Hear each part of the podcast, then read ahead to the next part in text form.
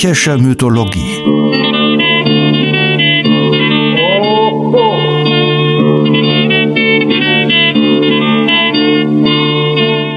Helgas nützlicher Podcast.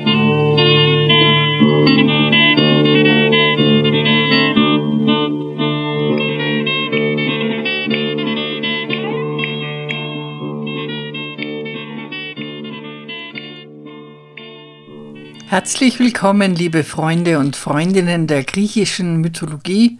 Eine neue Episode ist fertig und wir freuen uns, dass ihr wieder dabei seid. Ich möchte vorausschicken, dass wir uns bedanken für die sehr ermunternden Zuschriften und dass wir uns freuen, wenn ihr uns Reaktionen und Themenvorschläge schickt. Wir haben uns in der letzten Folge mit den Orakeln beschäftigt, etwas, was im antiken Griechenland eine große Bedeutung hatte und was für uns doch sehr nach Aberglauben und Hokuspokus klingt. Wir haben letztes Mal schon die verschiedenartigsten Orakel angeschaut und heute wollen wir uns den Orakeln in Epirus widmen, wo die altehrwürdigsten Orakelstätten lagen. Das ist insofern ein wenig erstaunlich, weil die historische Landschaft Epirus am Rande des griechischen Interessengebiets lag und weil die griechische Identität der Stämme, die dort heimisch waren, doch eine recht umstrittene war. Wir werden von einem sprechenden Schiff hören und von Priestern, die sich nie die Füße wuschen. Ich freue mich, Frau Professor Dr. Mustakis für diese Folge als Interviewpartnerin gewonnen zu haben. Sie hat über die Heiligtümer in Epirus gearbeitet und kann uns einiges darüber erzählen. Aber zuvor schlagen wir noch bei Homer nach. Er erwähnt zwei Orakel in Epirus. Mit der Nennung in Ilias und Odyssee bestand dann natürlich kein Zweifel an der Würde der Orakelstätten. Er nennt bereits Dodona, das ziemlich im Norden liegt, in einer äußerst beeindruckenden Berglandschaft. Diese gilt als älteste Orakelstätte und war die überregional bedeutendste nach Delphi. In der Ilias wird Dodona als einzige Orakelstätte genannt. Der pelaskische Zeus war dort der Herr und als weit abwohnend wird dieser bezeichnet. Pelaskisch bezieht sich auf ein ursprüngliches vorgriechisches Volk, das mit den Griechen in sehr unbestimmtem Zusammenhang steht und von dem wir nicht wirklich stichhaltige Zeugnisse haben. Zeus Pelaskischer, weit abwohnender, Herr von Dodona, wo der Winter so rau. Dort lagern am Boden die Selloi, deine Seher, um dich mit nie gewaschenen Füßen. Diese Selloi geben Rätsel auf und auch die nie gewaschenen Füße. Es scheint, dass diese sehr naturverbunden lebten. Berühmt war die dodonische Eiche, ein mächtiger Baum. Es wird berichtet, dass die Priester ihrem Rauschen lauschten und dabei mit dem Gott kommunizierten. Ein Stück Holz aus der dodonischen Eiche wurde in der Argo verbaut. Die Argo ist das wundersame Schiff, das die Argonauten über das Wasser trug, und weil das Blätterrauschen der Eiche zu den Priestern redete, konnte auch die Argo sprechen, das einzige sprechende Schiff in der griechischen Mythologie. Auch in der Odyssee ist Dodona erwähnt. Odysseus bittet um Rat für eine glückliche Heimfahrt. In Dodona weile Odysseus. Aus hochbewipfelter Eiche spricht dort Zeus, der Gott, dessen Rat er zu hören verlange, wie er wohl Heimkehr finde ins liebe Land seiner Heimat. Heimlich oder dass alle ihn sähen, denn lang schon sei fern er. Wir haben noch ein römisches Zeugnis aus dem dritten Jahrhundert nach Christus von Flavius Philostratus, als das Orakel schon seit tausend Jahren bestand und das gewaltige Theater, das mitten in den Bergen lag und schon seit 500 Jahren 18.000 Zuschauer anzog. Er beschreibt Dodona als eine friedliche, geheimnisvolle Idylle. Die goldene Taube sitzt noch auf der Eiche, die sich auf Weissagungen versteht und Sprüche des Jupiter verkündet. Kränze hängen an der Eiche, weil sie, wie der Dreifuß der Pytho, Sehersprüche verkündet. Aber die Kinder des Zeus, welche Homer als Männer mit nie gewaschenen Füßen und auf der Erde schlafend beschrieben hat, sind Leute, welche so hinleben und sich keinen Lebensunterhalt erwerben. Ja, man sagt, sie würden sich nicht einmal darum bekümmern, denn Zeus sei ihnen hold, weil sie sich mit dem begnügen, was sich darbietet. Der eine ist beschäftigt mit Beten, der dritte muss die Fladen ordnen, einer besorgt das Körbchen mit der heiligen Gerste und wieder einer opfert, und ein anderer zieht das Fell des Opfertieres ab. Da sind denn auch die dodonischen Priesterinnen mit strenger Haltung und ehrfurchtgebietender Gestalt. Der ganze Platz ist dampfend von Opfern und mit heiligen Stimmen erfüllt. Alles in allem wissen wir doch recht wenig, vor allem von den Ursprüngen. Und das wenige scheint doch recht mit Legendemhaftem verknüpft zu sein. Aber das kennen wir ja schon von den anderen Orakelstätten. Noch eine Besonderheit kennt Dodona, und auch das hängt vielleicht mit dem Alter zusammen, das in vorgeschichtliche Zeit reicht. Neben Zeus wurde dort auch Dione verehrt, nach alter Überlieferung seine Ehefrau. Es mag sogar sein, dass der Dione-Kult in Dodona dem des Zeus vorangegangen war und eher Zeus der Dione beigegeben wurde. Fakt ist auf jeden Fall, dass die Frauen bei den epirotischen Stämmen mehr zu sagen hatten als bei den Kernlandgriechen. Sie durften zum Beispiel erben. Allerdings war das nicht besonders schwierig, weil sie ja bei den Griechen gar nichts zu melden hatten. Eine bekannte Epirotin ist Olympias, die Gattin Philipps von Makedonien, die Alexander dem Großen das Leben schenkte und als äußerst selbstbewusst beschrieben wird. Es gab außer Dodona noch mehrere Heiligtümer in Epirus, darunter das Totenorakel, von dem wir in der letzten Episode schon gehört haben, im Zusammenhang mit dem schrecklichen Tyrannen von Korinth, der dort seine ermordete Frau befragen ließ, die sich allerdings als nackt präsentierte und dennoch zugeknöpft zeigte, was ihre Auskunftsfreudigkeit betraf. Glücklicher war da Odysseus.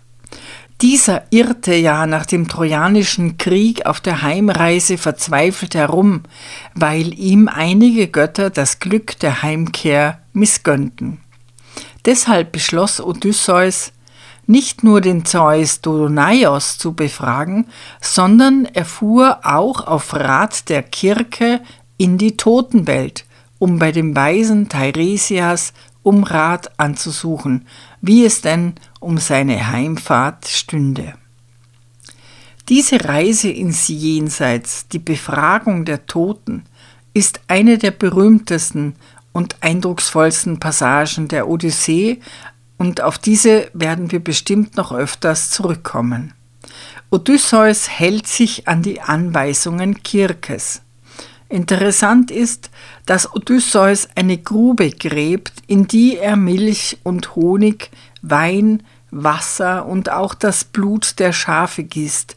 Nicht ein Altar, von dem Rauch in den Himmel steigt, sondern umgekehrt in die Erde hinein und Flüssigkeit dringt in den Boden um mit der Unterwelt in Kontakt zu treten.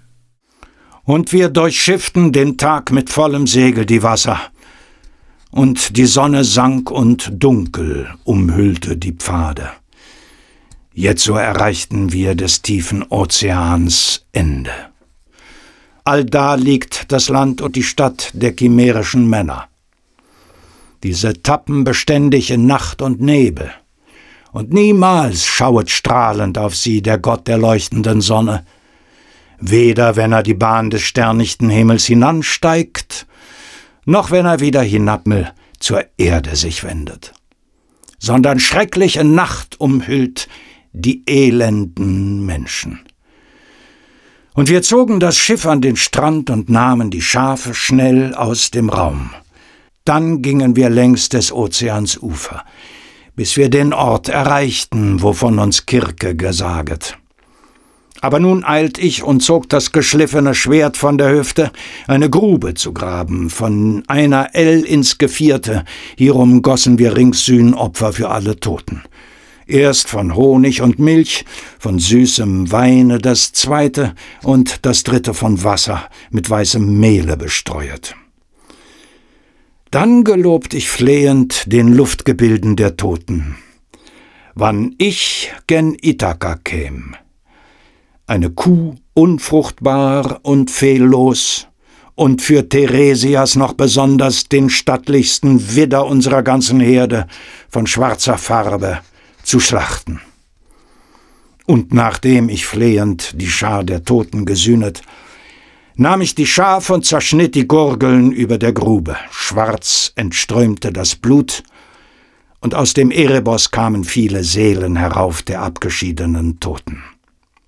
Jüngling und Bräute kamen, und kummerbeladene Greise und aufblühende Mädchen im jungen Grame verloren. Viele kamen auch von ehernen Lanzen verwundet, kriegerschlagene Männer mit blutbesudelter Rüstung.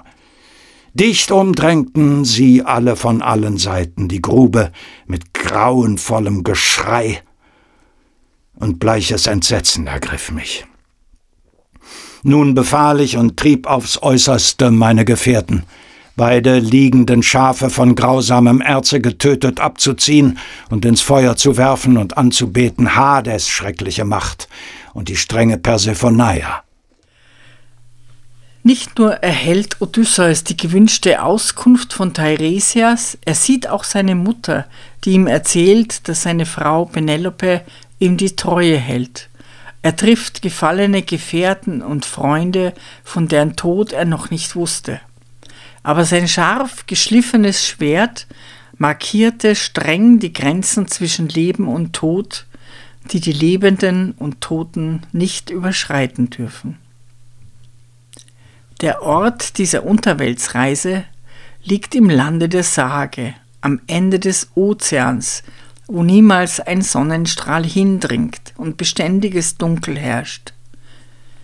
Kirke hatte Odysseus beschrieben, wie er den Weg findet, und ihn angewiesen, wie er opfern solle, damit die Toten sprechen.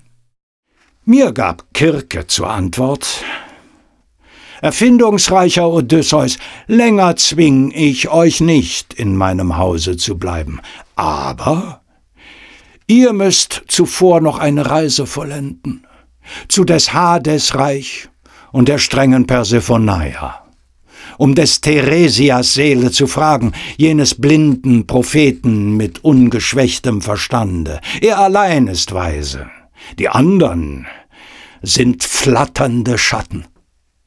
Also sagte die Göttin, mir brach das Herz vor Betrübnis, weinend saß ich auf Kirkes Bett, klagte und fragte Kirke, wer soll mich denn auf dieser Reise geleiten? Noch kein Sterblicher je fuhr im Schiffe zum Hades. Edler Odysseus, kümmere dich nicht um den Führer des Schiffes, sondern richte den Mast und spanne die schimmernden Segel. Dann sitz ruhig, indes der Hauch des Nordes dich hintreibt.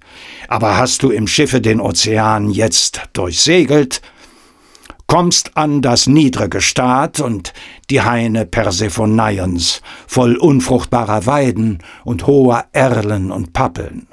Lande dort mit dem Schiff an des Ozeans tiefem Gestrudel und gehe dann selber zu Hades dumpfer Behausung wo in den Acheron sich der Phlegeton stürzet, gemischt dem Kokitos, ein Arm der stygischen Wasser, an dem Fels, wo die zween lautbrausenden Ströme sich mischen, nahe bei diesem Orte grab eine Grube und gieße rings um die Grube Sühneopfer für alle die Schatten. Wende dein Antlitz zurück nach den Fluten des Stromes, dann werden viele Seelen kommen der abgeschiedenen Toten. Das ist nun aber doch eine sehr genaue Beschreibung eines bestimmten Ortes in Epirus.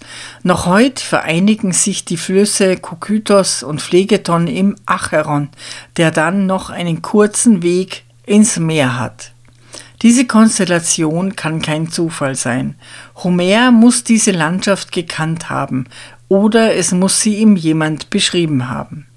Das heißt natürlich nicht, dass dort der Eingang zur Unterwelt war oder Odysseus dorthin gedacht wurde.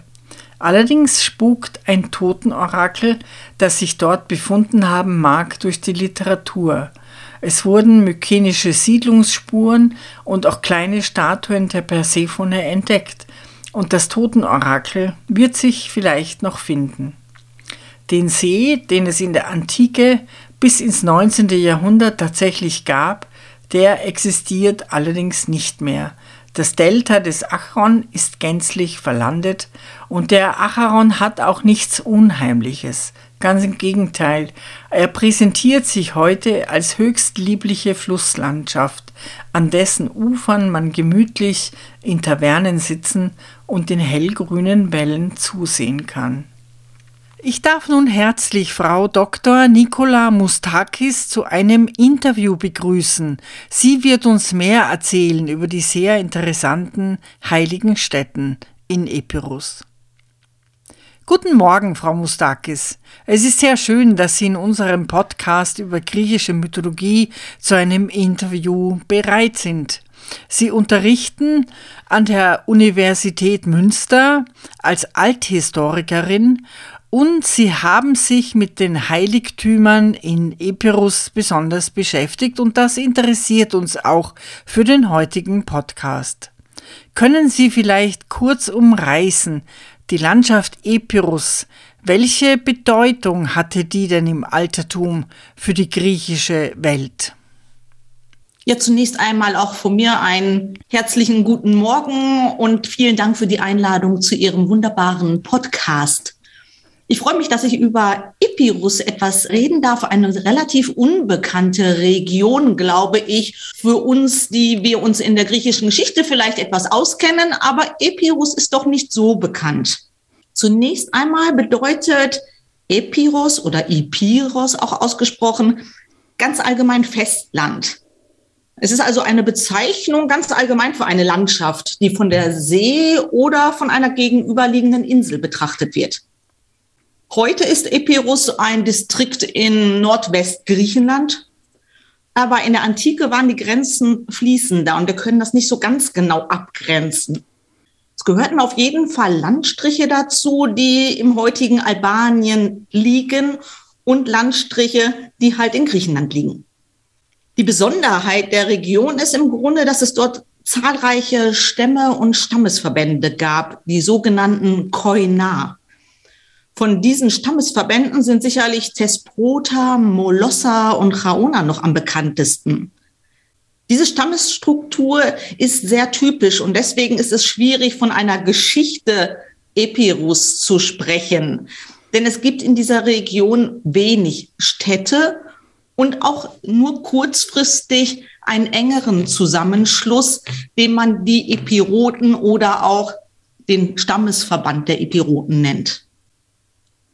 Vielleicht ist das so schon ein bisschen als Einstieg, dass Sie verstehen, was die Besonderheiten dieser Region sind, die wir halt in Nordwestgriechenland finden, in einer super tollen Gegend, wirklich beeindruckende Berglandschaften mit einigen Ebenen, von der Sie dann aus tief in Täler hineinschauen können. Also es ist wirklich eine ganz beeindruckende Region, die auch die Menschen damals wohl sehr geprägt haben muss.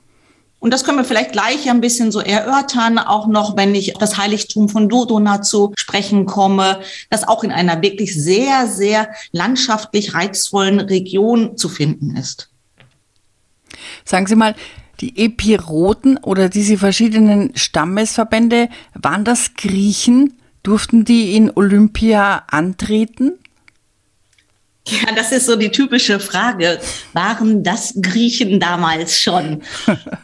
es ist ganz witzig. Die Region ist schon sehr früh in ein griechisches Bewusstsein eingetreten. Das liegt beispielsweise daran, dass wir das Heiligtum von Dodona schon bei Homer finden.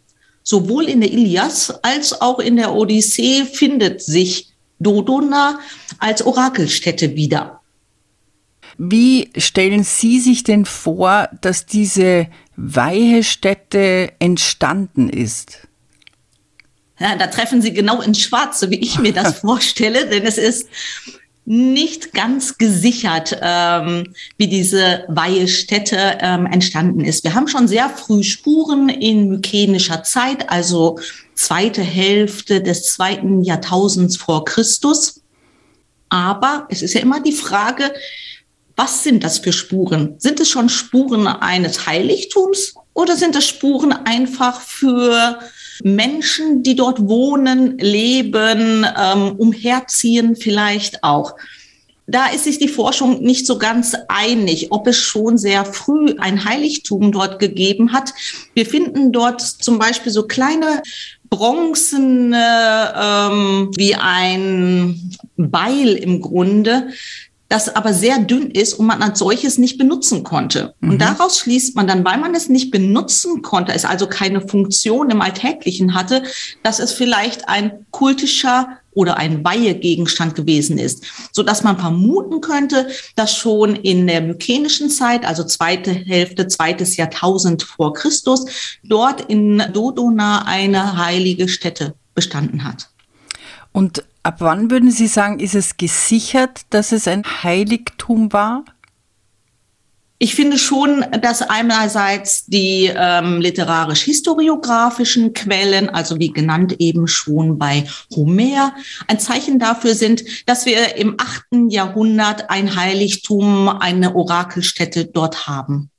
Architektonisch können wir dieses allerdings, also architektonisch heißt einen Tempel, wie wir uns ein Heiligtum in Griechenland vielleicht vorstellen mögen, finden wir das erst viel, viel später, ähm, im fünften Jahrhundert vor Christus ungefähr. Aber das würde ja auch auf Delos oder Olympia zutreffen, dass die architektonischen Artefakte erst sehr viel später entstanden sind. Also dass das wohl vorher eher ein Versammlungsort war. Genau, und in äh, Dodona haben wir ja noch einmal eine Besonderheit. Wenn Sie sich die frühen Quellen ansehen, ist immer von der Eiche dort die Rede. Die mhm. heilige Eiche von Dodona, aus deren Rauschen der Blätter man Orakelsprüche hören kann.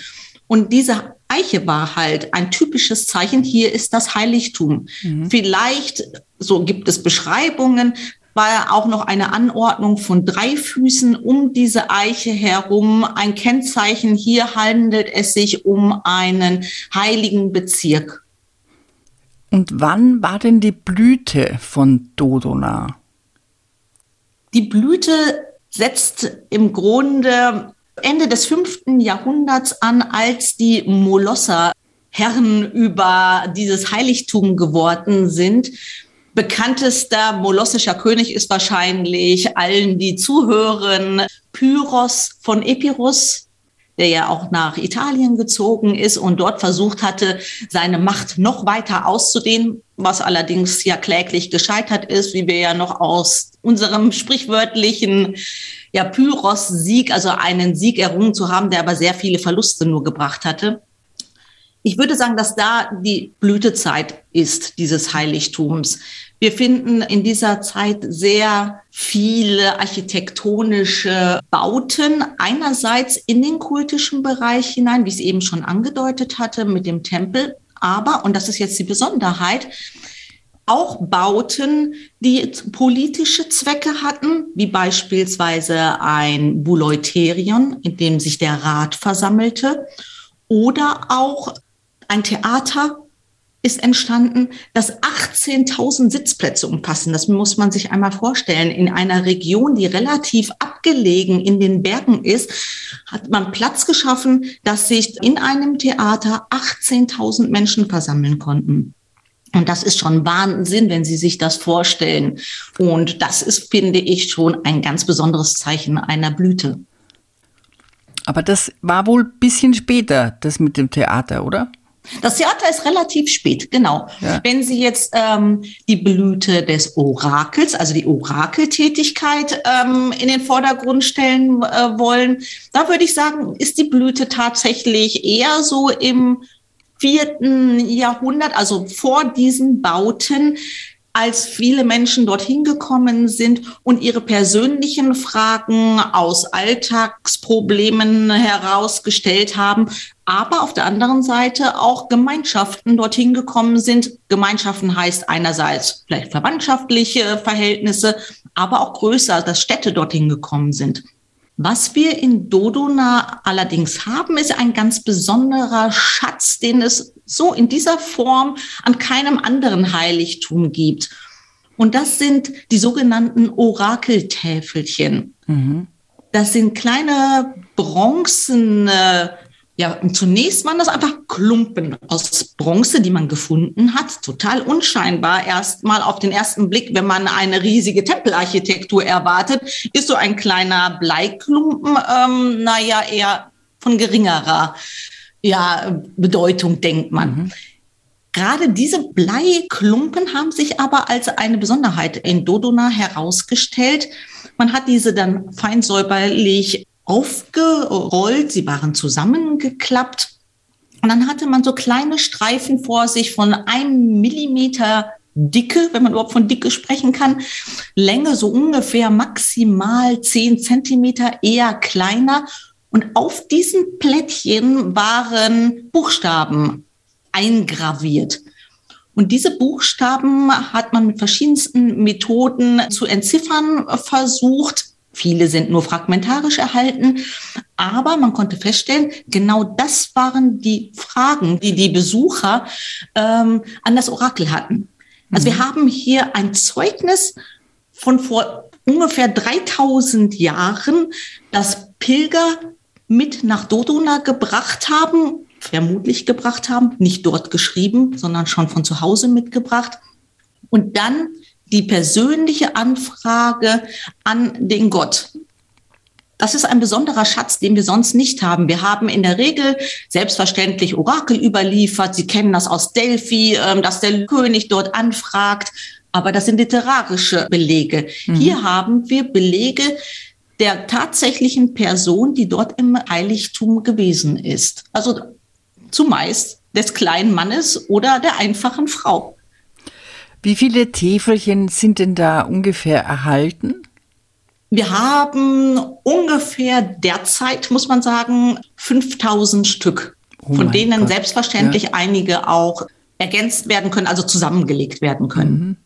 Und die Antworten, hat man die auch? Antworten hat man in Einzelfällen tatsächlich auch gefunden allerdings in viel, viel geringerem Maße als die Fragen. Und es ist noch nicht ganz sicher in der Forschung, was man mit diesen Antworten jetzt ja anfangen soll. Ob es vielleicht auch nur Notizen waren, die sich jemand gemacht hat. Und vermutet wird auch, es sind ab und zu Zeichen an der Außenseite angebracht, dass diese vielleicht zu Archivzwecken gedient haben könnten. Haben Sie vielleicht ein Beispiel für so ein Täfelchen? Ich könnte Beispiele in Massen nennen, dass Leute ähm, einfach sich erkundigen, an welchen Gott soll ich mich wenden, damit es mir gut geht. Mhm. Das ist natürlich eine ganz allgemeine Frage und auch die Antwort kann ganz allgemein ausfallen, ähm, indem einfach eine Gottheit genannt wird. Dafür brauche ich keine besondere Kompetenz eines Heiligtums zunächst mhm. Da dieses ja einfach aus einem bestimmten Pool an Gottheiten eine nennen könnte. Mhm. Wir haben aber auch ähm, brisantere Fragen und die gehen häufig in den Rechtsbereich hinein. Und wenn jemand zum Beispiel fragt, ähm, war es Person XY, ähm, die mir mein Geld geklaut hat? um, Das ist natürlich schon sehr bezeichnend, in welcher Rechtsstaatlichkeit wir uns dort befinden. Ähm, was erwarte ich jetzt? Erwarte ich einen Personennamen oder erwarte ich ähm, eine Antwort, die offener gestaltet ist, die mir Interpretationsspielraum gibt, so nach dem Motto, ähm, es wird sich schon alles gut fügen. Das sind Dinge, die einem Orakel aber trotzdem zugesprochen wurden, dass man mhm. hier Rechtsentscheide im Grunde, ja, was heißt vorwegnimmt, aber dass man für Ruhe auch in einer Gemeinschaft mhm. sorgt. Wenn ähm, das Orakel sagt, er war es nicht, dann ist erstmal damit Ruhe in einer Gemeinschaft. Mhm. Ja, ich kann noch mal zwei, drei Beispiele vielleicht nennen. Sie fragten gerade danach. So erkundigt sich zum Beispiel jemand, also ob ein gewisser Nansistratos, also wirklich der Name wird genannt, das Geld gestohlen hat, das auf dem Dachboden versteckt war. Also ganz genau beschrieben auch noch, wo das Geld lag und welche Person es gewesen sein sollte. Oder eine Frage, die auch sehr häufig vorkommt, ist das Kind, mit dem meine Frau schwanger ist, von mir? Hört sich sehr, sehr einfach zunächst einmal an, aber ich glaube, es steckt noch viel mehr dahinter, als nämlich es natürlich bedeutet, dass derjenige, der vermutlich fragt, damit auch eine finanzielle Absicherung ansonsten für das Kind geben müsste. Mhm. Und so ist es häufig, dass diese Fragen zunächst einmal sehr einfach erscheinen, aber im Grunde weiter hineinreichen in ja auch rechtliche Aktivitäten einer Gemeinschaft. Ja, oder wir haben auch beispielsweise, um nochmal eine andere Kategorie oder ein anderes Kapitel aufschlagen zu können, wir haben auch frei äh, Sklaven, die eine Freilassung erwarten in diesem Heiligtum offensichtlich anzutreffen. Denn es, ich habe hier eine Frage noch einmal. Da fragt jemand, an welchen Gott ist es am besten, sich zu wenden, ob ich jemals frei sein werde? Mhm. Also Sie müssen sich dann vorstellen, dass wir hier tatsächlich, ähm, so wie die Täfelchen es zumindest suggerieren, Sklaven in dem Heiligtum haben, die sich auch erkundigen dürfen. Ah ja. Mhm. Und so, so sehen Sie, das sind ganz kleine Facetten ja nur, die diese Anfragen wiedergeben. Mhm. Aber es ist ein unheimlicher Schatz für die Forschung, weil wir hier einmal in sozialgeschichtliche Fragen hineingehen, in wirtschaftsgeschichtliche Fragen, selbstverständlich auch in sprachliche äh, Reflexionen. Welche Dialekte werden verwendet? Wie gut konnten Menschen schreiben äh, damals schon? Mhm. Ähm, das ist ein so reiches Feld, was wir damit noch vor uns liegen haben, ähm, um es auch dann in den nächsten Jahren, Jahrzehnten vielleicht sogar zu erforschen. Und waren das nur Männer oder konnten da Frauen auch einfach hingehen? In der Regel waren es Männer, Frauen spielen aber auch eine Rolle. Mhm. Und was fragen die Frauen? Frauen fragen auch selbstverständlich ähm, nach gesundheitlichen Zuständen. Mhm. Aber es gibt zum Beispiel auch ganz lustige Fragen. Zum Beispiel gibt es eine Anfrage, wer die Blumen geklaut hat oder wer die Decken entwendet hat, die in der Kammer gelegen haben. Mhm.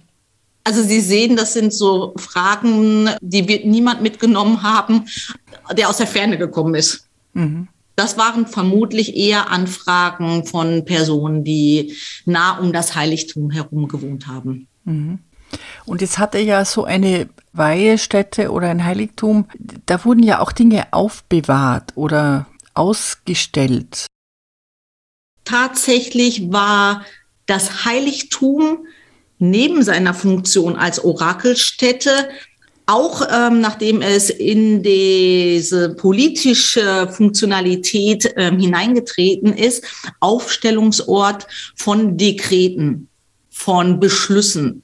Ich hatte mhm. ja eben schon ähm, erwähnt, das Buleuterion, also dort, wo der Rat gesessen hat. Und vor diesem Gebäude, vor diesem Buleuterion, wurden tatsächlich Dekrete veröffentlicht.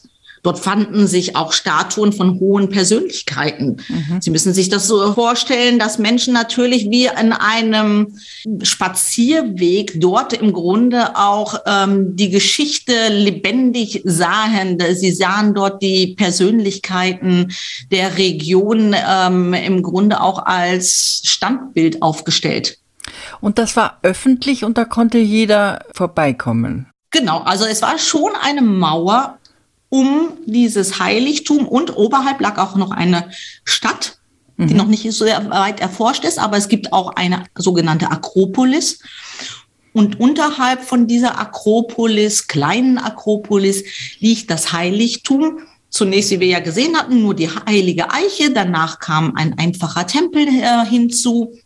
Und dieser Tempel wurde dann in weiterer Zeit eingegrenzt mit einer Mauer. Sicherlich zum einen zu zeigen, hier ist ein heiliger Bereich, zum anderen aber auch so, wie Sie gerade schon so ein bisschen wahrscheinlich vermuten, als Schutzbereich natürlich, mhm. dass da nicht jeder einfach irgendwie da rein trampelt. Ähm, und im Weiteren, nachdem sich halt weitere Gebäude angesiedelt hatten, die eben erwähnt wurden, auch um diesen Gesamtbezirk herum noch einmal eine Mauer mit Eingängen, also so, dass das schon geregelt war und kontrolliert werden konnte, wer sich gerade in diesem Heiligtum befindet, in diesem Gesamtbezirk von Dodona und wer dort Zutritt hat. Und in Dodona, welche Gottheit wurde denn dort als Orakel befragt? Ja, in Dodona finden wir den Zeus Dodonaios. Ja. Also ein Zeus-Heiligtum. Und der kriegt einen Beinamen ähm, und der heißt dann Dodonaios, der Zeus von Dodona also. Mhm. Das ist die zentrale Gottheit. Allerdings ähm, haben wir neben dem Zeus auch noch eine Gattin und das ist nicht Hera, wie wir vielleicht erwarten könnten, ähm, sondern es ist hier in Dodona die Dione, die auch in den Orakelanfragen immer wieder genannt wird. Mhm. Hinzutreten erstaunlicherweise weitere Gottheiten. Ähm, wir haben zum Beispiel tatsächlich in Einzelfällen auch Apollon. Wir finden dort häufiger nochmal Themis oder Aphrodite, also weitere Gottheiten die in der Regel allerdings zu Zeus oder Zeus und Dione hinzutreten. Mhm. Vermutet wird, dass diese zusätzliche Nennung einer Gottheit in den Orakeltäfelchen einerseits aus der Frage rekrutiert, also wenn man Schwangerschaft betreffend eine Anfrage stellte, dass man dann Aphrodite mit aufnahm. Mhm. Oder ähm, aus einer Region kam, in der Themis verehrt wurde als Hauptgottheit, ähm, dass man diese dann auch genannt hat. Mhm. Sie müssen sich vorstellen, diese Orakeltäfelchen waren relativ standardisiert. Also es wurde immer erst eine Eingangsfloskel formuliert und danach kamen diese Götter, an die man sich wendet. Aber diese persönliche Note ähm, kam halt auch noch mal wirklich über diese Gottheit, die man noch mal persönlich dazu nennen konnte, auch etwas hervor. Wenn man heute nach Dodona kommt, dann fällt ja zunächst mal, wie Sie schon erwähnt haben, dieses Riesentheater ins Auge und vor allem auch das Stadion, das da ja ganz knapp davor gebaut wurde. Wie ist man denn auf die Idee gekommen, diese Spiele zu etablieren? Warum hat man das gemacht? Warum blieb es nicht nur einfach bei den Orakeln? Ich glaube, das war ein ganz gelungener Schachzug, ehrlich gesagt. Als man merkte, dass diese Orakeltätigkeit nicht mehr so angenommen wurde, hat man andere Formen gefunden, um den Ort Dodona weiter noch attraktiv zu halten. Und das war gerade in der Form dieser Spiele möglich gewesen, die sogenannten Naya. Mhm. Also ich hatte ja eben erwähnt, wir nennen den Zeus dort Dodo Naios und die Spiele heißen in dieser Anlehnung halt auch Naya. Mhm. Sie sehen also, man versucht eine Kontinuität zu bringen, aber man bringt neue Dinge rein, um den Ort attraktiv zu halten. Mhm. Und da war er halt ähm, gymnische Spiele, Dramatik zugehörten, waren attraktiv geworden im dritten Jahrhundert. Und das lässt sich nicht nur in Dodona beobachten, das mhm. lässt sich allgemein in Griechenland ähm, feststellen. Wir haben also so eine Art Modeerscheinung, Zeitgeist, die Orakelanfragen ließen nach und stattdessen äh, prosperierte dieses das Festivalwesen. ja, genau. Und es ist erstaunlich, dass so ein Heiligtum darauf reagieren kann. Mhm. Es nimmt also neue Formen mit auf, auch architektonisch. Auch dass ähm, sich dort politische Gebäude finden, ist doch ein Zeichen dafür, ähm, dass man wirklich einen Ort, den man als alt eingesessen, als sehr altehrwürdig ähm, schon kannte, immer wieder aktualisiert hat und es immer wieder gelungen ist, doch ihm neue Funktionen zu geben. Hm. Ja, toll. Also Dodona, äh, wenn ich das so sagen darf, war ja mindestens 1200 oder 1300 Jahre erfolgreich. Mindestens. Ja. Wir kommen jetzt zum traurigen Ende. Also man hat ja festgestellt, dass diese Eiche 382 gefällt wurde. Ist es richtig?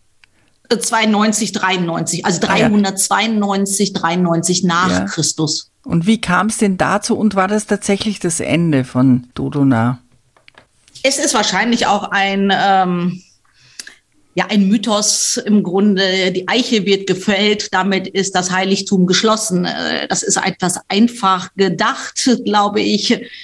Wir finden früh ähm, schon ähm, christliche Bezüge in der Region. So soll Paulus in Nikropolis gewesen sein.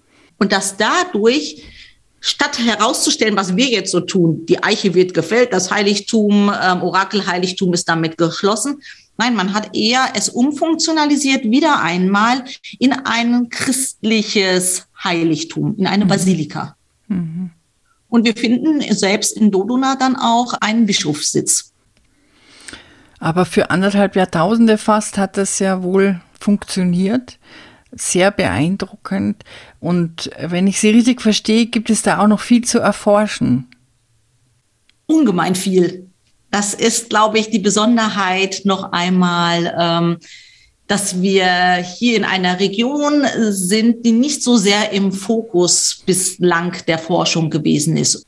Und da ist halt das Besondere, dass man noch mal in den Fokus nimmt, dass diese Region wirklich durch Stammesverbände ähm, bestimmt ist, mhm. dass wir hier ähm, eine Funktion eines Heiligtums finden, das auch eine politische ähm, Kategorie enthält, dass dort die Stämme zusammenkamen, um nicht nur ähm, Kulte zu verrichten, sondern auch sich ähm, ja politisch trafen, um sich ähm, gemeinsame Ziele zu setzen, um ähm, gemeinsame Beamten zu haben. Diese Funktion finden wir ähm, in Dodona sehr ex, also sehr, sehr gut belegt. Und das ist etwas, was wir in der Forschung auch noch mehr in den Blick nehmen werden. Frau Mustakis, ich danke Ihnen von Herzen für dieses Gespräch. Ja, ich danke Ihnen und wünsche Ihnen alles Gute für ganz viele weitere Podcast-Folgen. Dankeschön.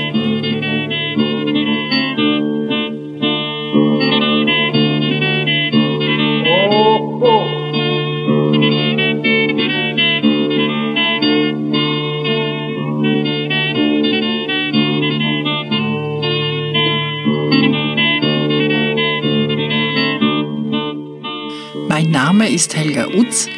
Ich unterrichte in Wien an der Universität für angewandte Kunst und ich bin von Haus aus Musiktheaterdramaturgin. Meine Studien im Bereich der Mythologie und das Interesse daran rühren sicherlich von der Oper her. Jedes Mal, wenn man über einen Stoff oder eine Konstellation am Theater erforscht, stößt man auf die Antike. Deshalb möchte ich auch die griechische Mythologie nicht unbedingt isoliert betrachten, sondern immer wieder Beispiele bringen, die Gedanken oder Formen fortführen und mein Wunsch ist dazu beizutragen, dass man reicher wird, indem man lernt, Verbindungen herzustellen. Die Musik stammt von Kostas Bezos, geboren 1905 in einem kleinen Dorf in der Nähe von Korinth einem politischen Journalisten, Cartoonisten und begnadeten Musiker. Bezos starb 1943 unter der deutschen Besatzung an Tuberkulose. Die Aufnahme von Kostas Bezos und seiner Gruppe entstand 1930 für Schellack in Athen. Ich bedanke mich bei Art Feder in Darmstadt, der die Texte so schön einspricht, und bei Patrick Bischei und Michael Erhardt, die ihn aufnehmen, sowie bei Jörg Behrens in Hamburg, der unseren Podcast daraus herstellt. Ich freue mich, wenn ihr unseren Podcast abonniert und weiterempfehlt und wir uns bald wieder hören. Eure Helga Utz. Râna popi, râna popi, jos din stradona Βαρέσαν μα, βαρέσαν μα στην υπόγα. Ρε να πω πήρε, να πω πίσω τη στρατόνα Βαρέσαν μα, βαρέσαν μα στην υπόγα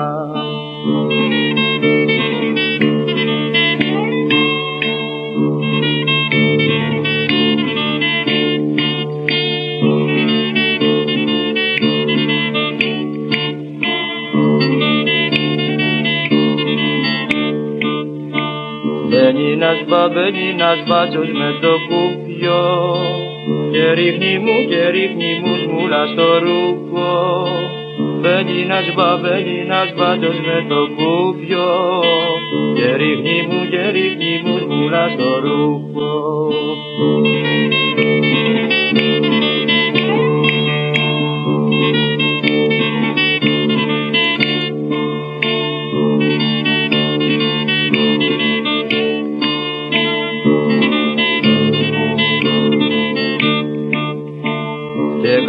βράχη και κατρακύλησε το πέσι. Μαδρίνιο να μαδρίνιο να αργύλε στη μέση. Και κατρακι, και κατρακύλησε το πέσι. Μαδρίνιο να μαδρίνιο να αργύλε στη μέση.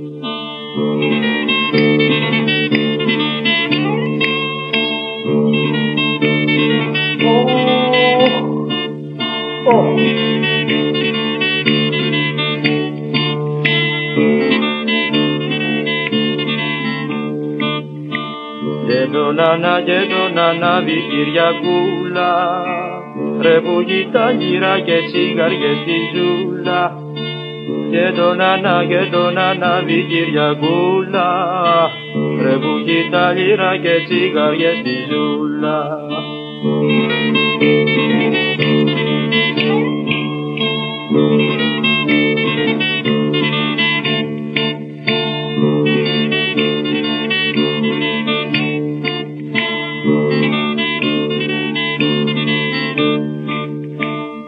σου ρε μη, γεια σου ρε μίτσο στραβοκάνι Πούσε μας του, πούσε μας του ρε αυτό του μάνι Γεια σου ρε μη, γεια σου ρε μίτσο στραβοκάνι Πούσε μας του ρε, πούσε μας του ρε αυτό του μάνι